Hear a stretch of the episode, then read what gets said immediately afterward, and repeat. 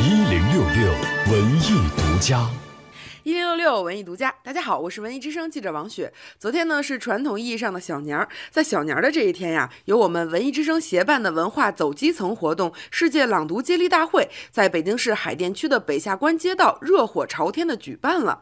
我们品味书香节目的主持人小马担任了这一活动的主持人。世界朗读大会是由北京市海淀区文化委员会支持，北京市海淀区北下关街道主办的，以接力的形式朗诵、朗读古诗词，这种形式。可以说是非常的新鲜有趣，那群众们参与的热情呢也十分的高涨。我是海淀交通支队中关村交通大队驻北下关的，等于就是片警吧。参加这活动有什么感受？呃，挺有意义的，也自己啊，呃，感觉回到我上学的时代了，五十多岁了。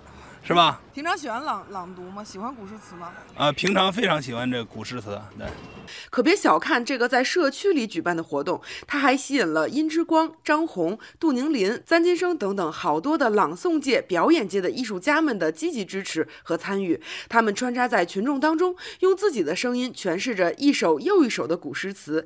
在活动当中，我分别采访了他们。首先呢是殷之光先生，殷先生呢在基层创办了殷之光北下关朗诵艺术团。那么参加这次活动的很多老百姓就是艺术团的成员。殷先生说，就是要把文化扎根到基层当中去。我们就是要把诗歌、把朗诵扎根于群众，不光是在人民大会堂舞台上，就要在基层，在胡同里面，在广场、在街道、在学校、在军营，这样才能够弘扬我们的民族文化呀。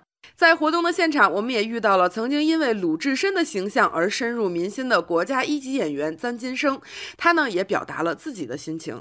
朗诵本身来讲，一个是弘扬中国的传统文化，再有一个让孩子们知道我们还有那么多好听、好读、好背的诗歌，而且这些诗呢，特别是他们经过，这是中华书局出的一本亲家诗的诵读本，而且是。他们也是经过精选的，非常好的，而而且能够，呃，几千年能够流传到今的一个很好的，特别适合小朋友们读，然后都每个字都标注了汉语拼音。在影视剧当中，有着和蔼可亲的邻居大妈形象的杜宁林老师，也出现在了朗诵的群众当中。他说：“只有深入到群众当中去，才会有更好的作品。”对演员的这个表演的这个养分在哪里？就是在群众中。比如说，我去演一个大妈，我去演大婶儿。比如说那时候演的狗剩媳妇儿。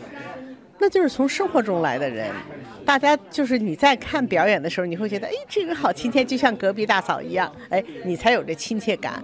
你不能没有这个养分了，演员的创作就枯竭了。那今天来到我们社区的街道里办这个，我们这接力赛有二二百人来朗诵，一人一首小诗，我觉得这个形式非常好。嗯，演员不能是光在舞台上。光在屏幕上跟观众见面，还有在生活中跟观众面对面。昨天的活动整整持续了五个多小时，吸引了两百多名群众的热情参与。在活动的最后，每位参与者都得到了一份记录参与这一活动的纪念证书。海淀区文委和北下关街道都纷纷表示，文化下基层活动将继续举办下去，并且希望能够让更多的街坊邻居和基层工作者们都能够感受到我国博大精深的文化魅力。文艺之声记者王雪。北京采访报道。